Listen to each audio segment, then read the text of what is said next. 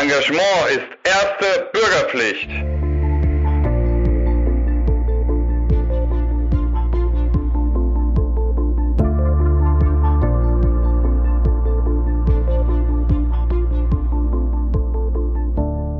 Herzlich willkommen zu einer neuen Folge von Erste Bürgerpflicht. Das ist der Podcast der Operation Heuss zur Verteidigung der liberalen Demokratie. Und wir haben ein, ja, ganz aktuelles Thema, muss man sagen, wenn wir das hier aufnehmen. Ähm, dann ist es einen Tag, zwei Tage her, dass Xavier Naidu sich von ja, von was hat er sich eigentlich losgesagt? Verschwörungen hat er es genannt, von Denken und Äußerungen, die er in der Vergangenheit getan hat ähm, losgesagt hat äh, und ja, darüber, wie glaubwürdig das jetzt ist, wie man das einschätzen muss, was da noch geschehen muss. Darüber gibt es sehr unterschiedliche Meinungen. Also es gibt da schon ganz schön viel Meinung insgesamt auf Twitter und Co. Aber wir wollen versuchen, das heute mal zu strukturieren mit einem, wo ich sagen würde, der müsste es wissen nämlich Philipp Schlaffer. Ich sage erstmal Moin. Ja, moin, Christoph. Dankeschön für die Einladung. Ja, ich freue mich, dass du da bist. Philipp, äh, Moin ist natürlich immer ein Hinweis. Du bist ein richtiger Norddeutscher. Ähm, bist du auch in Norddeutschland auch schon ein bisschen früher bekannt gewesen als im Rest von Deutschland, allerdings ähm, nicht besonders glorreich, weil ähm, du warst tatsächlich ähm, ja Anführer ähm, von rechtsextremen Vereinigungen, auch von einer äh, rechtsextremen Rocker-Gang. Ähm, der Mecklenburg-Vorpommerische Innenminister hatte ich, glaube ich, mal als Staatsfeind Nummer eins bezeichnet. Ähm, bevor du dann tatsächlich vor einigen Jahren ausgestiegen bist ähm, und inzwischen sehr stark in der Aussteigerhilfe und in der Präventionsarbeit tätig bist. Wir waren auch schon zusammen unterwegs an Schulen. Das ist wirklich, ähm, also auch wenn uns Lehrerinnen und Lehrer zuhören, äh, Wahnsinn, auch was du da an Wirkung entfaltest. Kann ich also wirklich nur empfehlen. Wer da Interesse hat, gerne einfach bei mir melden oder bei Philipp und ich vermittel das. Ähm, genau. Und du kennst natürlich eben nicht nur deine eigene Ausstiegsgeschichte, sondern du kennst auch ganz viele andere Ausstiegs- oder Pseudo-Ausstiegsgeschichten. Du weißt, wie schwer es ist, sich zu deradikalisieren und dass es eben auch nicht immer glaubwürdig ist. Und deswegen habe ich gedacht, das war so mein erster Impuls, ähm, als ich dieses Video gesehen habe von Xavier Naidu. Ich möchte dich einfach fragen. Und dann habe ich gedacht, bevor ich dich einfach anrufe und frage, was du denkst, machen wir doch eine Folge Erste Bürgerpflicht raus. Und äh, hier sind wir. So machen wir das. Habe ich dich gut zusammengefasst? Ja, fehlt ein bisschen was, aber das kann jeder selber recherchieren. Ähm, ja, und ich habe mich auch schon mit dem Thema Xavier Naidu beschäftigt. Ich wurde morgens gleich über ähm, die unterschiedlichsten Social-Media-Kanäle wirklich zu bombardiert hier. Statement von Xavier Naidu und habe dann auch bei YouTube drauf reagiert. Und ähm, ja, schwierig. Ne? Also ich habe da wirklich ganz unterschiedliche Meinungen, so komisch das klingt. Also ich habe da nicht eine Meinung. Ähm, ja, ich bin wirklich sehr gespannt. Ich äh, freue mich gleich in den Dialog da mit dir zu gehen. Mhm. Was wir jetzt nicht machen, ähm, das hat tatsächlich auch so ein bisschen mit der Geschichte von Xavier Naidu als besonders klagefreudigen Kandidaten zu tun. Wir, wir spielen das jetzt nicht hier ein. Er hat das auf YouTube veröffentlicht. Wen es interessiert, einfach auf YouTube gehen. Xavier Naidu, seine, seine Page, ähm, ist drei Minuten lang ungefähr. Und ähm, es hat äh, auf jeden Fall für Zerrüttungen und Verwirrungen ähm, bei ganz vielen Menschen gesorgt, nicht nur bei denen, die ihn kritisch beleuchtet haben, sondern auch in der Szene. Ähm, aber vielleicht kannst du einfach mal ein paar Worte dazu sagen. Wie ist es dir denn gegangen, als du von diesem Video mitbekommen hast? Ähm, wie, was war dein erster Impuls und ähm, äh, war das für dich in irgendeiner Form erwartbar? Also ich muss dazu sagen, ich habe, ich habe darauf gewartet, dass zumindestens ähm, gewisse Stars, wie man sie so nennt, ja, die vorher in der Öffentlichkeit waren, dass die wieder so zurückschwimmen, ja, weil sie ähm, vorher natürlich einen Applaus bekommen haben, irgendwie aus der Gesellschaft. Nehmen wir auch einen Michael Wendler oder einen Attila Hildmann, wo ich den ganz weit schon wegsehe. Ja, ich habe mich heute auch mit dem Input noch von ihm beschäftigt zu dem Thema Xavier Naidu. Ähm, war es mir aber schon irgendwie klar, weil diese kleine Bubble, in die sie reingekommen sind, auch diese Telegram-Gruppen und so weiter, die befriedigen natürlich nicht in dem Umfang, wie es ein Konzert macht, wenn man dort vor 10, 20, 30.000 Leuten spielt und in den Charts, im Fernsehen ist, in den Gesprächen positiv im Gespräch ist, habe ich mir schon gedacht, dass das dem einen oder anderen wieder fehlen wird und dass es dann vielleicht auch ein Zurückrudern ähm, geben wird. Und das ist, äh, war jetzt nicht so überraschend. Aber was mich jetzt doch überrascht hat, ist, ähm, dass es so relativ relativ schnell ging. Ja, wir dürfen nicht vergessen, das geht manchmal so ein bisschen unter jetzt auch in dieser Diskussion. Vor wenigen Monaten wirklich hat oder hat Xavier Naidu noch wirklich mit Hardcore-Neonazis zusammen ein Projekt gemacht. Und das ist dann so für mich, wo ich sage, okay, ist äh, ist, wie stark ist dieser Bruch? Ist der real? Ja, und, und, und, und was ist die Motivation dahinter? Weil ich selber weiß, ähm, aus meiner Geschichte, so ein einfacher Bruch, ähm, er bezieht das auf den Bruch mit seiner Frau, mit, der, mit dem Ukraine-Krieg, dass seine Frau aus der Ukraine kommt und ähm, dass er dann gehört hat, was da los ist. Er nimmt Freunde und Familie auf aus der Ukraine, einen schrecklichen Angriffskrieg von Russland hat er das genannt und wo ich mir dann sage, okay, da bricht aber viel schnell zusammen und dann gleich die Öffentlichkeit. Da weiß ich aus meiner eigenen Geschichte, dass da eigentlich viel mehr ähm, Wasser die Elbe runterfließt. Ja, es kommt mir alles so so so schnell vor. Ja, und, ja, und also vielleicht, ich glaube, es ist wichtig, auch noch mal ein bisschen zu rekapitulieren, weil äh, in unserer Zeit ist ja, man erinnert sich dann immer mal an einzelne Dinge und andere Sachen, die auch passiert sind, die, die verwischen schon wieder. Also es ist jetzt eigentlich jetzt schon über zehn Jahre, muss man sagen, dass ihm vorgeworfen wird, eine Nähe zur Reichsbürgerbewegung. Also er leugnet eigentlich oder leugnete in der Vergangenheit faktisch ähm, die Existenz des deutschen Staates oder die Legitimität des deutschen Staates. Es wurde ihm immer wieder Antisemitismus vorgeworfen. Da sind äh, teilweise diejenigen, äh, denen, die ihm das vorgeworfen haben, äh, gegen die ist er dann vor Gericht gegangen und hat dann zwischenzeitlich auch mal Siege vor Gericht gefeiert. Die sind dann vom Bundesverfassungsgericht tatsächlich aufgehoben worden. Ähm, er hat, äh, man hat ihm Homophobie vorgeworfen, ähm, man hat ihm äh, Verschwörungserzählungen vorgeworfen. Er hat jetzt gerade in den letzten zwei Jahren rund um die Corona-Leugnerblase extrem viel auch erzählt, also auch wirklich die, die wirklich haarsträubendsten Verschwörungserzählungen, die man sich so vorstellen kann. Diese Adrenochrom-Geschichte, also ähm, pädophilen Ringe, die den Kindern irgendwie, die sie nicht nur missbrauchen, sondern ihnen auch Blut abzapfen und dann, um dann auf dem Adrenochrom, was sie daraus gewinnen, irgendwie die Unsterblichkeit zu erreichen und all solche Dinge. Also er war wirklich sehr, sehr breit in diesen Verschwörungserzählungen drin. Und man muss ja sagen, die Szene an sich, wenn man die so ein bisschen beobachtet, die nimmt ja auch alles mit. Also die Leute, die jetzt Corona-Leugner waren ähm, und sich in dieser Szene bewegt haben, ähm, da hätte man fast auch die Uhr nachstellen können. Und es ist auch passiert, dass die jetzt natürlich auch die russische Lesart äh, des Krieges in der Ukraine ja. übernehmen und behaupten, da sind Faschisten gewesen etc. Und da ist jetzt plötzlich der Bruch, wie du sagst, weil es eben persönlich ist. Aber ähm, hat's denn für dich irgendwie oder hast du das Gefühl, es gab schon Ansatzpunkte, dass er vielleicht auch an anderen Stellen ähm, irgendwie ins Denken kam? Also hast ja. du irgendwas davon mitbekommen vorher? Also ich habe äh, ihn immer wieder auch mal behandelt, auch bei auch bei YouTube und habe ihn schon ziemlich intensiv verfolgt. Ähm, es war auf jeden Fall eine Radikalisierung erkennbar immer wieder. Ja, also ich glaube, eine der ersten Äußerungen ist irgendwann 1999 im Fernsehen passiert, wo er mal so gesagt hat: Na ja, die BRD gibt's ja nicht so richtig, ne, kein Friedensvertrag, ist eine GmbH und da wurde das ja noch so ein bisschen so abgetan. Na ja, gut, das muss man den Bürgern vielleicht noch ein bisschen besser erklären mit dem ähm, mit dem Zusammenschluss mit der DDR und mit den Siegermächten und so weiter.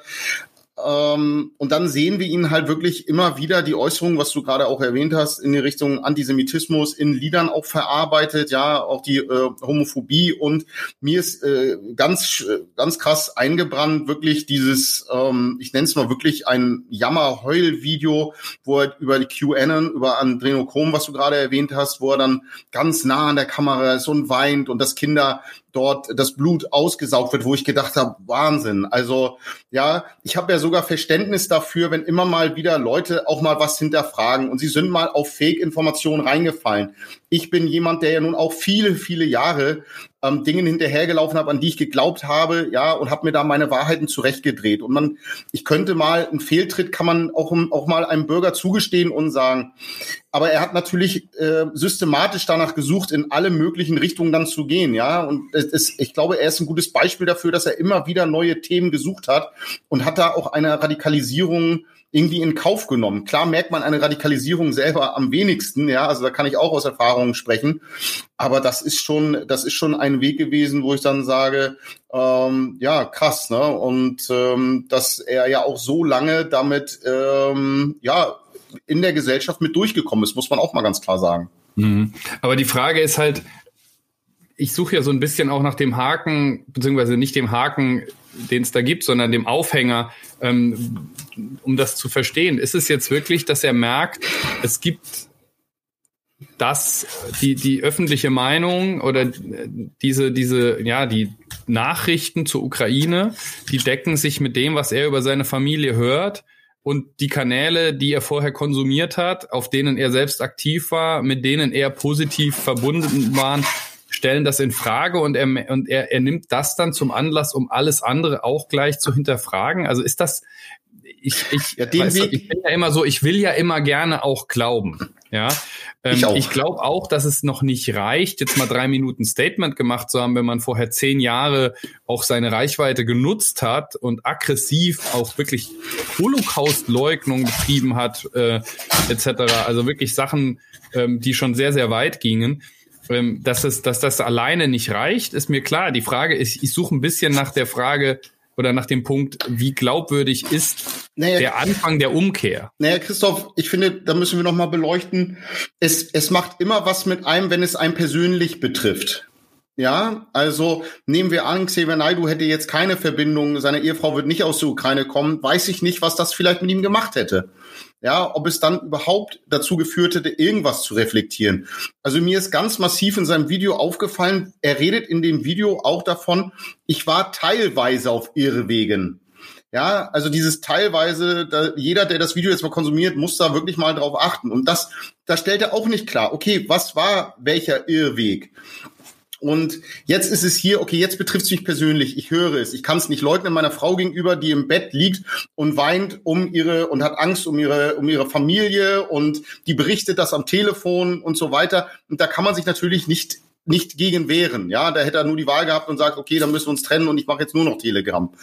Aber und und und das das war mit Sicherheit ein Auslöser, ein paar Dinge zu hinterfragen. Aber auch in dem Statement fehlt mir an dem Knochen fehlt mir Fleisch. Ja, also zu was abgegrenzt? Er redet dann immer von Vielfalt, Toleranz und ich bin weltoffen und ich stemme mich gegen Rechtsextremismus, gegen alle Extremisten. Das sind aber, wow, das sind Floskeln, ja, das, da, da würde es mir bei jedem Extremisten kurz nach, kurz nach einem sogenannten Ausstieg wird's mir da gruseln, ja, weil das klingt halt, als wenn da eine gute PR-Agentur dahinter ist und diese Sätze einfach schön geformt hat, weil diese Worte mhm. gut ankommen. Und, ähm, das ist aber die, die Frage, also ich sag mal so, das sind gute Punkte, weil da muss man sagen, er hat das ja auch in der Vergangenheit immer gesagt. Ne? Also äh, diese, diese Ausäußerungen sind erstmal nicht neu, also dass er grundsätzlich gegen, gegen jede Form von Extremismus ist, ähm, dass er äh, kein Rechtsextremer ist, dass er kein Rassist äh, ist, beziehungsweise hat früher mal so einen anderen Spruch, er wäre Rassist nur ohne Ansehen der Hautfarbe, also auch irgendwie genau. total absurd, so seine eigenen Definitionen dazu gebastelt, aber äh, und dass er auch kein Antisemit ist. Ich meine, man hat ihn Antisemit genannt, er ist dagegen vor Gericht gegangen. Ja, das ist aber ja nun auch ein Phänomen, was man ähm, in weiten Teilen hat. Ich glaube, in der Szene, aus der du kommst, war das nicht so. Aber ansonsten, weil sie offen rechtsextrem war und äh, eben genau. auch den Antisemitismus ja durchaus ähm, auch als Kernidee hatte. Ja. Ähm, aber, aber ansonsten muss man sagen, die Leute, die heute die antisemitischsten Sachen sagen, würden natürlich immer leugnen, dass sie Antisemiten sind. Die sagen dann, ich bin Antizionist oder ähm, ich bin Israel-Kritiker, aber die sagen natürlich auch nicht von sich selbst, ich bin Antisemit, weil sie natürlich wissen, dass es auch öffentlich sie zerstören kann. Insofern gebe ich dir da recht, da ist mal noch nicht so viel Fleisch an den Knochen. Ähm, und das ist dann vielleicht auch das Interessante, das wäre jetzt das, was man eigentlich von ihm erwarten würde, dass er das noch konkretisiert, oder? Ich, ich, ich gucke jetzt auch mal von der anderen Sicht drauf, um ganz ehrlich zu sein, war dieser Schritt für ihn vielleicht auch nicht so einfach. Ja, vielleicht konsumieren ähm, wirklich diesen Podcast Menschen und sagen, naja gut, das reicht nicht. Und aber es war ein erster Schritt. Wir dürfen nicht vergessen, den Schritt, den er getan hat. Damit hat er seine aktuelle Bubble vor den Kopf gestoßen, hat seinen Leuten, die ihn jetzt in der in den letzten drei, vier, fünf Jahren massivst unterstützt haben, verteidigt haben und so weiter, die ihn gefeiert haben, die hat er auch weggestoßen. Und in dem, in dem Wissen auch, natürlich reicht dieses Video für viele nicht, dass er sich jetzt auch in der Gesellschaft auch wieder anneckt. Deswegen glaube ich, äh, wie ich das gesehen habe in diesem Video, war das schon eine Überwindung, auch überhaupt dieses drei Minuten zwanzig Video oder so zu machen, war schon eine große Überwindung auch. Aber es ist trotzdem eine Sache, dass jetzt hier, hier, hier, hier müssen jetzt Dinge folgen. Und ich hoffe, es folgt jetzt nicht so, dass man jetzt irgendwie durch Talkshows tingelt und im Frühstücksfernsehen sitzt und dann dort so lapidar drüber spricht, so das waren jetzt mal fünf Jahre und das mit den Neonazis war alles nicht irgendwie so. Er müsste dann schon mit Menschen wie dir zusammensitzen, die dann auch wirklich mal ins Eingemachte gehen und sagen, okay, äh, bist du, siehst du jetzt die Gleichwertigkeit der Menschen? Stehst du zu Demokratie? Wie stehst du zu Europa, zu Deutschland und so weiter? Und auch ganz klar, was fehlt, ähm, diese Abgrenzung zu Namen, zu Dingen. Und, und welche irre Wege waren es? Ja, also das, das fehlt mir ganz massiv in seinem Beitrag. Ähm, es ist halt sehr, es ist, es ist oberflächlich, es ist aber trotzdem ein guter erster Schritt. Lieber diesen Schritt mhm. als gar keinen. Mhm.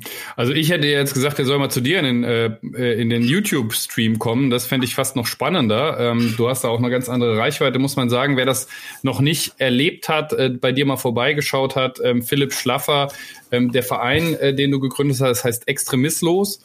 Ähm, und äh, dein YouTube-Channel, ich glaube, du hast 117.000 Follower stand jetzt. Ähm, das ist schon richtig Reichweite und du sprichst da eben wirklich über diese Szene, über diese Rocker. Und das Ganze, muss man sagen, ähm, sehr niedrigschwellig, was überhaupt nicht negativ sein soll, sondern du erlaubst einfach den Menschen einen echten Einblick und einen äh, relativ einfachen Zugang zum Thema und gibst ihnen ganz, ganz viel Bildung auch und Hintergrundwissen mit. Also sehr charmant gemacht.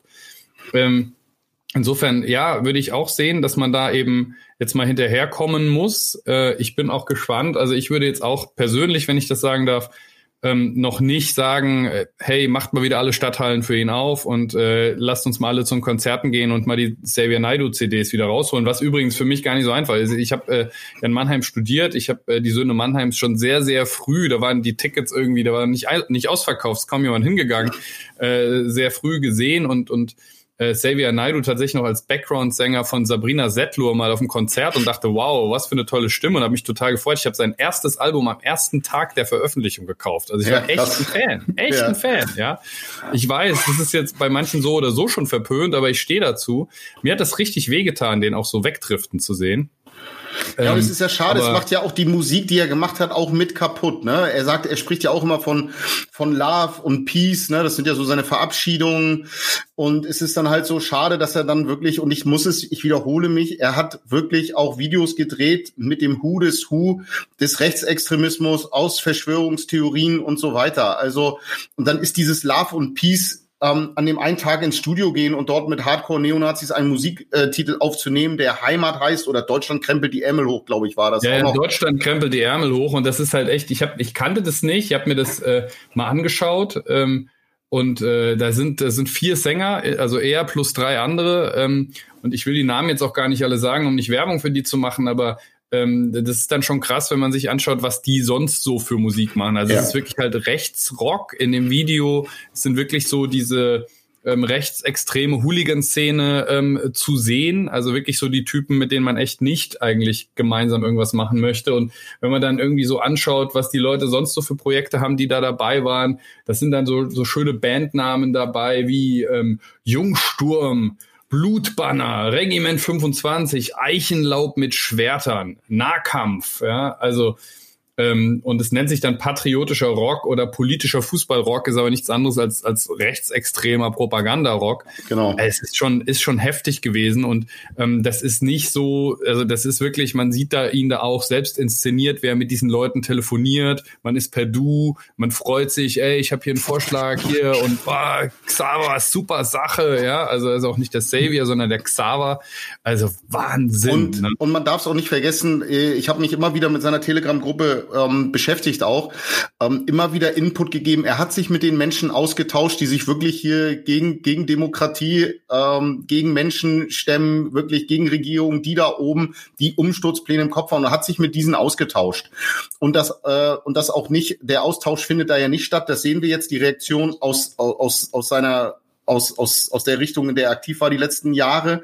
Ja, da gibt's ja heute auch Töne von Verräter, bis er wurde gekauft. Ja, ich habe selbst gelesen, gekauft aus Israel, die Eliten und also das, wenn man da mal kurz reinguckt, man fällt wirklich vom Glauben ab, weil, weil man kann sich nicht vorstellen, dass dahinter Erwachsene sitzen. Ja, also das ist so, ich, ich, ich war auch schon wirklich, wirklich sehr, sehr, sehr, sehr verwirrt und auf Irrwegen, aber da sind manchmal Kommentare dabei, das kann man sich kaum vorstellen. Also, oder Xavier trickst jetzt alle aus und in zwei Jahren kommt er wieder zurück, er wollte das jetzt nur aufzeigen. Ganz, ganz wirre Dinge. Und deswegen ähm, müssen wir da jetzt wirklich gucken, dass jetzt hier auch nochmal geliefert wird, ne? dass hier gezeigt wird und gearbeitet wird und nicht einfach ähm, jetzt so schwamm drüber. Ich habe mir das mhm. am Anfang auch zu einfach vorgestellt, so in dem Sinne, hey Leute, ich möchte einfach nicht mehr radikal sein, ich möchte nicht mehr gewalttätig sein, bitte gebt mir doch eine Chance. Und das ist auch wichtig und ich bin dankbar dafür, dass das so viele in der Gesellschaft gemacht haben. Aber es ist auch mit Vorsicht zu genießen. Ne? Es ist nicht ganz klar, was wurde abgelegt, was wurde reflektiert und dafür ist die Zeit einfach zu kurz. Hm. Ähm, jetzt wollen wir aber ja auch ein bisschen noch darüber sprechen, was nicht nur jetzt Xavier Naidu machen muss. Ich glaube, das haben wir jetzt schon ganz gut ähm, besprochen. Da gilt es natürlich dann auch vielleicht erstmal auch einen gewissen Content auch zu löschen, um zu zeigen, dass es glaubwürdig ist. Ja, auch wenn man dann auf Klicks und vielleicht auch Einnahmen verzichtet und ähm, sich eben auch von Sachen konkret loszusagen und von Verbindungen konkret loszusagen. Aber das werden wir jetzt erleben. Also der Druck wird mit Sicherheit da sein, dass er da sich irgendwie weiterhin positioniert. Die Frage ist jetzt aber eben auch, ähm, wie muss man äh, sich vorstellen gesellschaftlich? Ich denke mir nämlich, ähm, das ist auch das Interessante bei denen, die die Szene intensiv beobachten. Es scheint da gerade eine ein wenig eine Bruchlinie zu geben. Also ähm, man hat in der Vergangenheit ja immer wieder, also ob das dann die die sogenannte Flüchtlingskrise war oder dann eben Corona oder so, es sind immer wieder dieselben Leute, die dann irgendwo auch erwartbare Positionen vertreten, die zu allem irgendwie auch was Erwartbares zu sagen haben, weil es dann immer am Schluss halt gegen die Gesellschaft, gegen die genau. Demokratie, gegen die Parteien, gegen die Politik etc., gegen die Polizei geht. Ähm, und bei diesem Thema Russland, Ukraine scheint die Szene teilweise gespalten zu sein. Also natürlich sind die Oliver Janichs und so, für die ist das alles wieder eine NATO-Verschwörung und weiß ich nicht was und der Westen und ist alles Manipulation und natürlich hat Putin recht. Die starken Männer, ja, das ist ja, da ist ja Putin am Schluss das Beispiel, was, was gerne alle nehmen. Ähm, aber es scheint eben bei manchen auch so zu sein, die vielleicht eben Beziehungen dahin haben oder die genau. merken, das stimmt irgendwie jetzt mit der Verschwörungserzählung, stimmt nicht mit dem überein, was sie sonst so wahrnehmen, ähm, dass da so einen Bruch gibt. Und da hat die Szene offensichtlich auch Angst vor. Also auch das kann man jetzt in den Telegram-Gruppen und so schon so ein bisschen sehen, dass sie versuchen, das Thema einzufangen.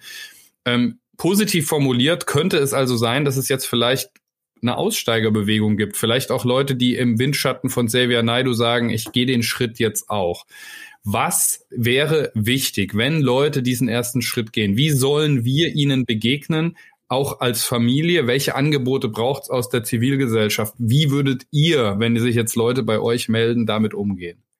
Grundsätzlich äh, gebe ich das immer gerne mit. Erstmal nicht von oben herab und wir müssen jetzt nicht auf jeden Kommentar, der jetzt sich wieder lossagen möchte von Verschwörungstheorie und nicht erstmal so, jetzt du musst dich nackig machen und guck mal, was du da doofes gesagt hast, das ist doof, das ist doof. Siehst du, ich hatte immer recht und du warst jetzt im Unrecht und jetzt kannst du froh sein, dass ich mit dir spreche. Also Arroganz rausnehmen, sich selber so ein bisschen ähm, lösen davon und sagen, okay, wir sehen jetzt erstmal den Menschen. Ich weiß, das ist, ich weiß, das ist jetzt so ein bisschen ja leicht gesagt, aber das ist ganz wichtig. Wir müssen ja erstmal eine persönliche Bindung aufbauen und und das auch zugestehen. Ich sage das auch immer wieder, ähm, wenn wenn ich über das Thema spreche.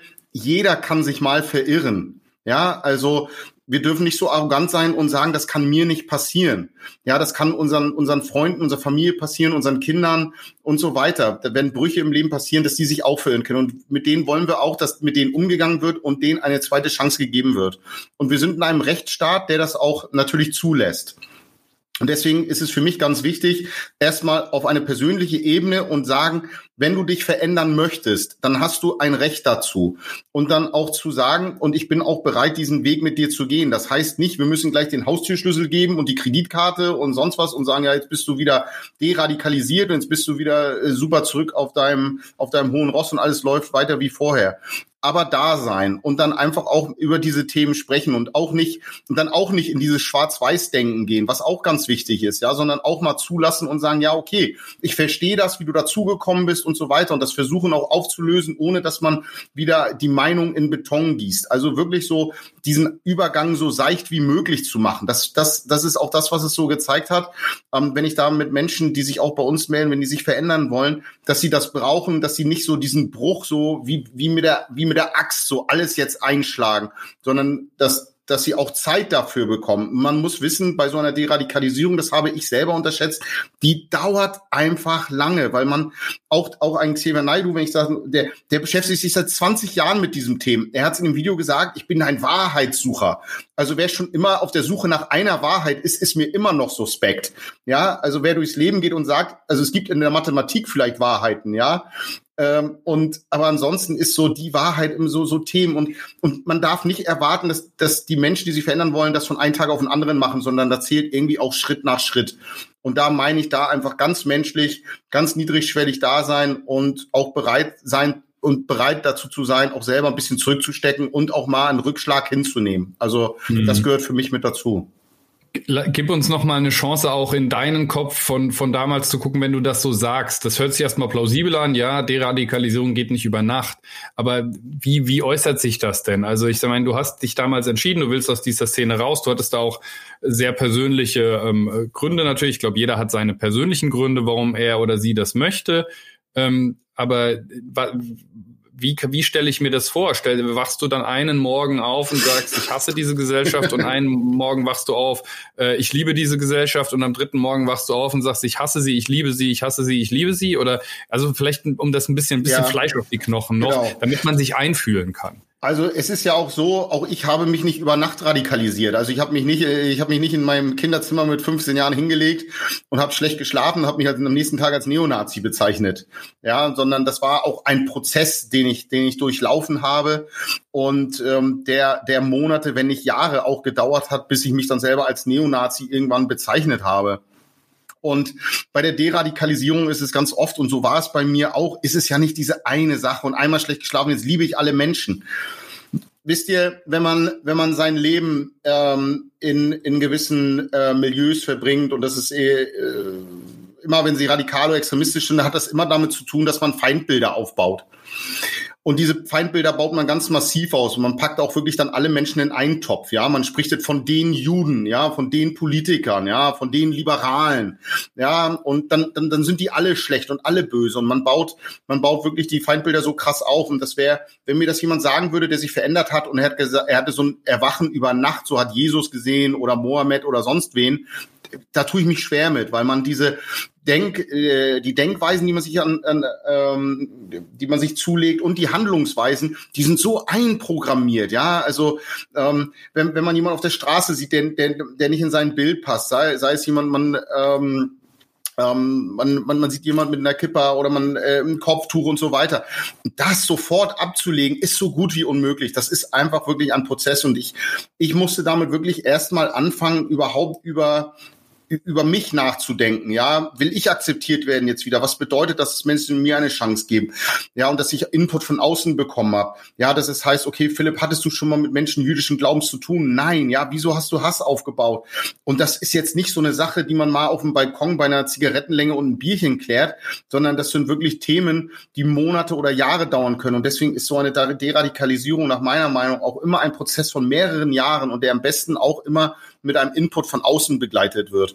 Und man kann unmöglich über Nacht oder innerhalb von zwei Wochen, vier Wochen oder sechs Wochen, sechs Monaten alle Feindbilder ablegen und auf einmal sagen, ich bin Superdemokrat, ich bin pro Europa, ich bin für die, für alle Menschen und das, das, da tue ich mich mhm. sehr schwer mit. Also das ist wirklich eine Arbeit Schritt nach Schritt und ganz viel ähm, in sich selber hineingucken und hineinhorchen und auch ähm, Wahrheiten über sich selber auf einmal erkennen. Mhm. Ja. Ähm, die Frage ist, wie, wie groß sind eigentlich Beharrungskräfte von so einer Szene? Also das Interessante ist, mein erster Impuls war, äh, mal interessiert in die Telegram, Telegram-Gruppen zu schauen und ähm, ich habe vermutet, dass die sich jetzt alle total aufregen. Der Verräter, der Lügner, der war immer nur ein Agent der CIA oder sowas. Und ja. ganz ehrlich, ja. das ist nicht die Hauptlesart in dieser Szene.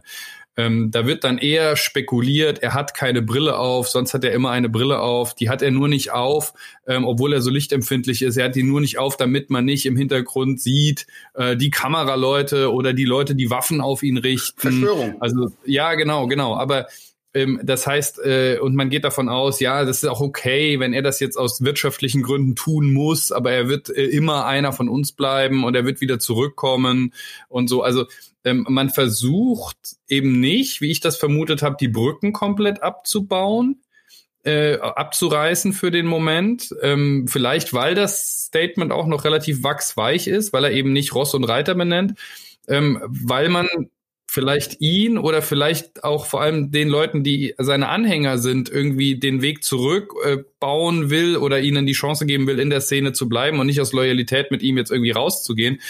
Ähm, das, diese Szene lässt einen ja auch nicht einfach so los. Die versuchen einen ja zurückzukriegen. Ähm, ist das eben auch dann das, wo, wo gerade das private Umfeld jetzt sehr, sehr stark sein muss ähm, und ihm da einen Hafen bieten muss und auch denjenigen, die vielleicht mit ihm gehen? Ja, also das, äh, das ist genau, genau richtig gesagt. Er braucht jetzt Unterstützersysteme.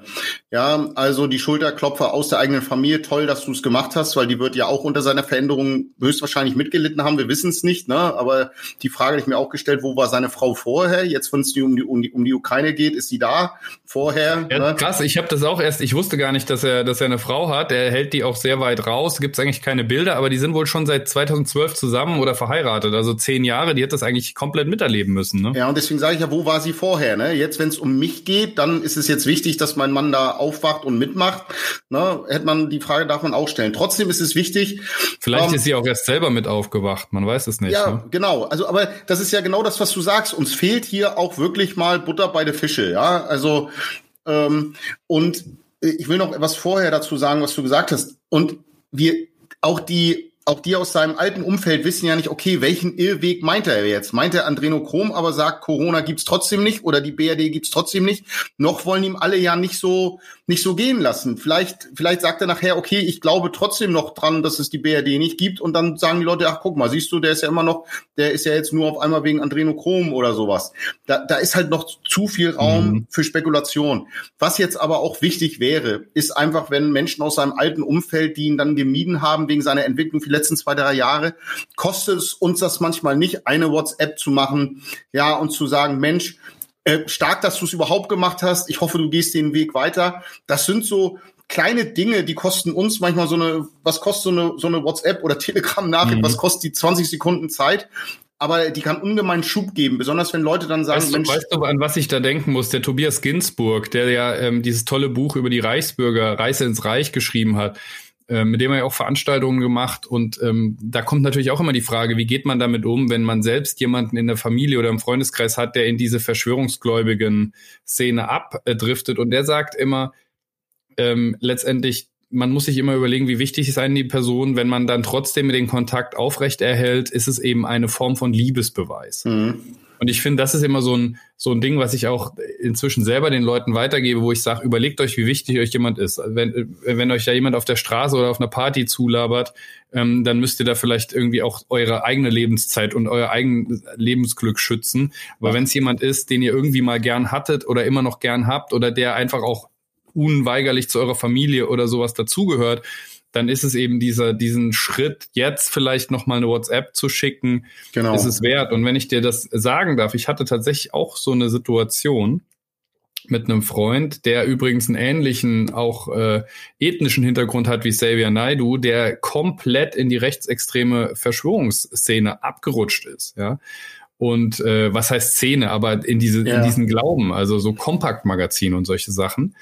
Und ähm, das ist dann auch schwierig gewesen für mich emotional, aber wir haben tatsächlich irgendwo den Kontakt nicht komplett abreißen lassen und äh, haben jetzt wieder zusammengefunden und er hat dann irgendwann auch gesagt, ähm, ich bin wieder zurück. Ich habe gemerkt, dass ich da auch große Fehler gemacht habe und äh, heute ist das kein Thema mehr zwischen uns, ähm, weil es eben für mich auch meine Überzeugung ist, dass dann, wenn jemand diesen Schritt geht und es mit Sicherheit auch was Eitelkeiten und so angeht, nicht einfach, das dann einzugestehen. Man sagt ja nichts anderes, als ich habe falsch gelegen. Ja, genau. Wenn es blöd läuft, kriegt man sie auch in Zukunft aus Brot geschmiert, ne? Wenn jetzt genau, das ist ja, ein, da sagst du sowas so Wichtiges. Ja, ja also äh, jeder, der sich dann noch verändert, weiß, du wirst vielleicht darauf immer wieder reduziert. Ich habe es gestern auch in dem Stream gesagt. Ich sag, es wird jetzt immer bleiben. Er wird jetzt nicht nur Xavier Naidoo sein, er wird der wenn er, ich hoffe, der ehemalige Verschwörungstheoretiker sein, der ehemalige das, der ehemalige das. Ich werde ja auch immer noch vorgestellt, hier, das ist da der ehemalige Neonazi, wo ich mir denke, oh Gott, ich heiße trotzdem Philipp. Ja, bitte, wäre das nicht möglich, mich als Philipp einfach nur äh, vorzustellen, ja. Äh, und, und das sind so Dinge und das ist das ist so ein tolles Beispiel, was du gesagt hast, weil das so wichtig ist und das meine ich damit manchmal sich selber dann ein bisschen zurückzunehmen und da, dafür so eine Akzeptanz zu haben. Okay, man kann sich verirren. Ja, nicht jede, wir sind nicht alle gleich, nicht alle haben die gleichen Unterstützersysteme zu Hause mit Frau, Kind, Familie und Freunden und mit denen man sich austauscht, sondern manche waren auch einfach für sich allein und haben sich mit diesen Themen beschäftigt und es kann sehr schnell gehen. Na, diese Nachrichten wirklich, ähm, die höre ich immer wieder, wie schnell das bei Menschen ging. Ich glaube, ich, ich weiß es nicht, äh, Christoph, da bist du mehr Experte, aber ähm, so schnelle Radikalisierung haben wir, haben wir die in der Vergangenheit schon mal gesehen? Also jetzt ohne das ich glaub Internet? Nicht, dass ich da mehr, ich glaube nicht, dass ich da mehr Experte bin. Ähm, ich ich glaube, dass du mit Radikalisierung dich deutlich besser auskennst. Ähm, ich kann es dir aber auch nicht sagen. Also ich glaube, äh, dass natürlich Vereinsamung ähm, und äh, die, die, die Informationsflut, die digitale, ähm, der wir uns irgendwo alle stellen müssen und wo wir ähm, Kompensationsmöglichkeiten finden müssen. Und die sind natürlich häufiger, wenn wir irgendwie auch verabredet sind, gezwungen sind, mit der Familie rauszugehen oder was auch immer. Und das ging natürlich auch zwei Jahre nicht. Ich glaube, dass das schon nochmal ein Beschleuniger war. Ich glaube, wir merken alle, dass die sozialen Netzwerke und die Informationsflut ähm, etwas mit uns gemacht haben in den letzten 10, 15, 20 ja. Jahren. Ähm, aber ich glaube, dass das natürlich nochmal verstärkt wurde jetzt und dann stehen natürlich auch persönliche Schicksale mit dahinter, ähm, dann stehen persönliche Ängste mit dahinter, dann steht natürlich auch eine Szene dahinter, die sagt, seht ihr, haben wir doch immer gesagt, ja. Ähm, insofern, äh, die das ganz gut für sich instrumentalisiert hat. Ähm, ja, aber da bin ich tatsächlich, da gibt's noch mal andere Leute, glaube ich, die sich da besser auskennen. Aber Philipp. Aber, aber wir haben es auf jeden Fall ja. gesehen, wie schnell sich Menschen radikalisieren können. Ich hatte, wenn ich den Input noch kurz geben darf, Christoph, ich Sehr hatte gerne. Menschen in meiner Timeline bei Social Media, hatte ich Menschen drin, die vorher, die haben einen Burger gepostet, ähm, am Strand ein Bierchen und ihr neues Fahrrad. Die haben auf einmal Sachen gepostet, wo ich sagte, ich kenne dich jetzt schon aus der Grundschule echt auch 40 Jahre oder so. Du hast noch nie irgendwas Politisches von dir gegeben oder gesagt. Und die posten auf einmal wirklich flache Erde und Eliten und Politiker müsste man reposten. Ne? Frau Merkel im Schräflingsanzug, wo ich mir denke, wow, was ist da passiert? Ne? Also das ist schon so Dinge, ähm, die mich echt überrascht haben. Mhm umso mehr ist es, glaube ich, wichtig. Es gab ja diesen Satz, ich glaube, äh, Jens Spahn hat ihn mal gesagt. Ähm, es wäre jetzt nicht normalerweise nicht derjenige, den ich dauernd zitieren würde, aber er hat, er hat ja, glaube ich, diesen Satz geprägt. Wir werden uns alle viel verzeihen müssen. Und ich glaube tatsächlich, dass wir wissen ja noch nicht, wie das mit Corona dann auch im, im nächsten Winter und danach weitergeht. Aber ich glaube, dass tatsächlich vielleicht jetzt der Moment ist und vielleicht auch rund um diese Xavier Naidu-Geschichte, die vielleicht jetzt auch in Familien wieder zu Diskussionen führt. Auch Russland, Ukraine. Ähm, ich meine, ich habe das ja auch in meiner Familie, äh, die persönliche Betroffenheit. Ähm, ich höre auch viel, dass das eben in Familien für ja, äh, große Probleme auch sorgt. Also auch ähm, zu, zu, ja, wirklich Fronten auch quer durch die ja, Familien. Ja. Ich glaube, dass jetzt vielleicht ein Zeitpunkt ist, wo wir alle in dem Maß, wie wir es können, ganz persönlich vielleicht diesen Schritt auf diejenigen, die wir in den letzten Jahren verloren haben, oder wo wir den Kontakt verloren haben. Ich will es jetzt gar nicht so sagen, oder wo wir das Verständnis füreinander verloren haben, dass wir jetzt vielleicht versuchen aufeinander zuzugehen. Was natürlich jetzt nicht heißen soll, dass man, ne, also äh, wenn man auf solche Leute zugeht, soll man nicht sagen, ich glaube jetzt übrigens auch nicht mehr eine liberale Demokratie. Ne? Das meine ich damit nicht, sondern es geht, äh, glaube ich, um dieses persönlich aufeinander zugehen. Vielleicht ist jetzt der richtige Zeitpunkt, oder? Ja, äh, kann ich nur so unterschreiben. Eine Seite äh, muss auch die tolerante, liberale Seite sein und sagen, okay, ich habe da Verständnis, wenn du dich ändern möchtest und wir sind da. Wenn man sich jetzt hinstellt und macht hier ein auf bockiges Kind und sagt so, gut, du hast es entschieden, von uns zu gehen, jetzt kannst du auch wegbleiben, dann werden wir als Gesellschaft noch richtig äh, starke Probleme kriegen, weil wo sollen die Leute hin? Und die werden in gewissen Kreisen wieder aufgenommen mit, mit offenen Armen. Ne? Das ist, glaube ich, ein guter, gutes Schlusswort, ähm, Philipp. Wir haben natürlich auch äh, das jetzt nicht auflösen können. Ähm, wer noch ein bisschen mehr dazu wissen will, wie du das siehst, und du hast das wirklich auch ähm, Zeile für Zeile und Wort für Wort analysiert in deinem letzten ähm, Stream, ähm, der geht auch über eine Stunde, ne? Also ein drei Minuten Video sorgt dann für über eine Stunde Livestream und zwar nicht mit Gelaber, das muss man wirklich sagen. Aber kann man gerne mal auf deiner YouTube-Page vorbeischauen, auch deinen Verein sich mal anschauen, da vielleicht unterstützen, ähm, kann ich wirklich nur empfehlen. Und ähm, wenn du mal vor Ort bist irgendwo, äh, kann ich auch nur empfehlen, mal hinzugehen. Also äh, ich glaube, ich, glaub, ich habe dir das auch schon mal erzählt. Ähm, als äh, mich ich gefragt wurde, ob ich dich begleite mal zu einer Veranstaltungsreise, da war ich so, pff, ja gut, ich habe Zeit, ja okay, also jemand anderes ausgefallen, ja gut, okay, komm, mache ich, weil ich mag die Leute, die mich gefragt haben, aber der Typ, ja, ja, so ein großer, tätowierter und auch noch HSV-Fan, ja, was will man da erwarten?